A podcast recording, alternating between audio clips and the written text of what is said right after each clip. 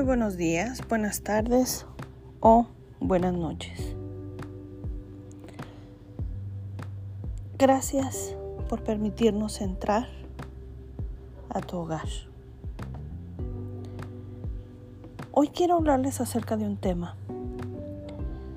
Uno de los detalles que las damas y caballeros cuidan cuando se van a encontrar con alguien importante y quieren causar una buena impresión es qué perfume o loción voy a usar.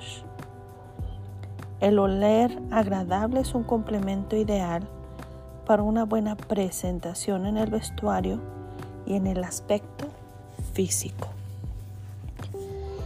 Es por ello que la industria de la perfumería ha crecido tanto y ha llegado a ocupar no solo las vitrinas de los supermercados y las boutiques, sino la mayor parte de las estanterías de los almacenes libres de impuestos, de los muelles de los aeropuertos y el 90% de las páginas de los catálogos en los aviones.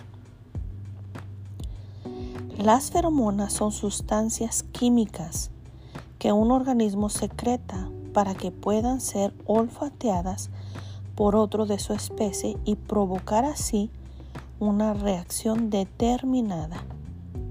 Se les llaman también las hormonas del olor. Las hormigas, por ejemplo, las usan para enviar diversas señales. Un olor específico pudiera significar en qué lugar se ha encontrado alimento o a qué colonia pertenece esa hormiga, o ser un aviso de alarma o una señal durante el vuelo nupcial para atraer el macho y que se acerque a la hembra.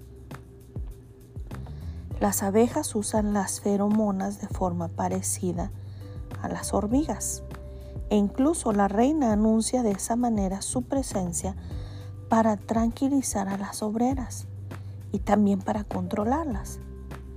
En el caso de las mariposas Saturnia piri, las más grandes de Europa, los machos son capaces de detectar el olor de la hembra a 20 kilómetros de distancia.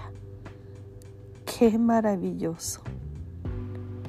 Asimismo, las flores. ¿Se han dado cuenta? Las flores destilan hermosas fragancias, así como todo lo demás alrededor de nosotros. Los animalitos hay veces no destilan un olor muy grato, que digamos. Pero bueno, son animalitos.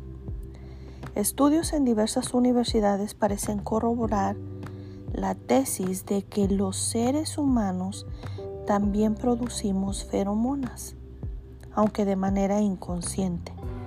Y es por ello que hoy se venden perfumes especiales para conquistar al sexo opuesto y a nivel popular se habla de la química que hubo entre un chico y una chica que congeniaron de inmediato. Ahora, ya con este dato en mano, ¿qué piensa? Qué maravilloso es todo esto. Pero el objetivo del por qué te he dado estos datos importantes es por la siguiente pregunta. ¿Tú ¿A qué hueles como ser humano? Tal vez te cause risa y digas, esta mujer está loca al preguntarme eso. ¿Cómo que a qué huelo? Puedes reír si gustas, pero el objetivo no es causarte risa, sino hacerte reflexionar en lo siguiente. Reflexionar a lo que olemos como seres humanos para Dios. ¿Acaso alguna vez te has preguntado eso? Asimismo, como los animalitos, con lo de las feromonas, así nosotros. Piénsalo muy bien. ¿Nunca has escuchado el dicho de él o ella huelen a paz? Porque ciertamente nosotros destilamos un olor fragante hacia la presencia de Dios o un olor a muerte. En la palabra de Dios, el apóstol Pablo, escribiéndole a la iglesia de Corinto, dice que como cristianos somos siempre triunfadores y que para Dios Padre nosotros somos el mismo grato olor de su Hijo Jesucristo.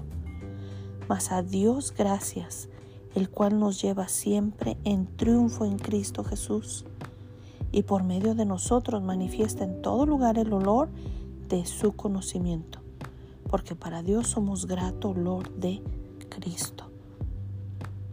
En los que se salvan y en los que se pierden, a esto ciertamente olor de muerte para muerte, y aquellos olor de vida para vida. Y para estas cosas, ¿quién es suficiente? Esto lo puedes encontrar en el segundo libro de Corintios 2, 14 al 16. Olemos a Él, estamos impregnados de Él, por cuanto nos ha lavado con su sangre de todos nuestros pecados y su fragancia es tan espectacular que inclusive la llevamos a todas partes. Y cuando la gente cree en Cristo y se salva, lo que huele es vida eterna. Aunque no faltan quienes se niegan a creer y los que huelen a muerte. ¿Cómo hueles tú para Dios? ¿Hueles a Cristo? Ciertamente nos hacemos esta pregunta, o tal vez nunca te la hayas hecho,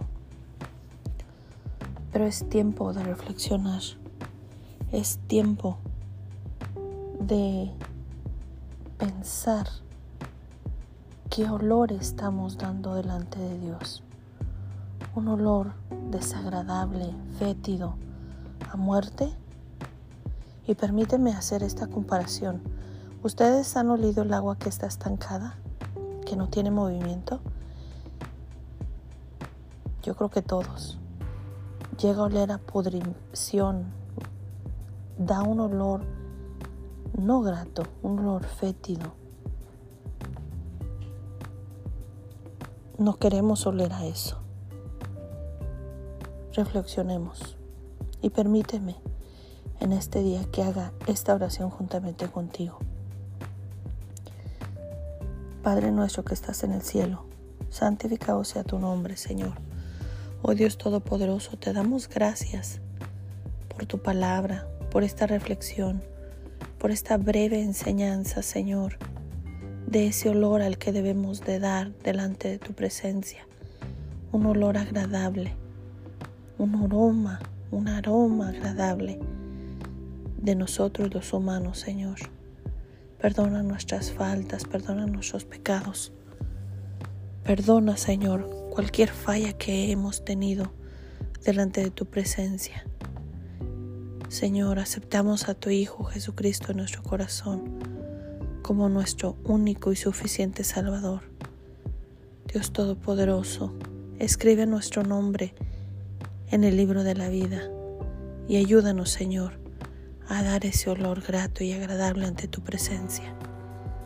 Señor, guíanos, guíanos a hacer lo recto delante de ti para hacer un aroma agradable, un olor fragante.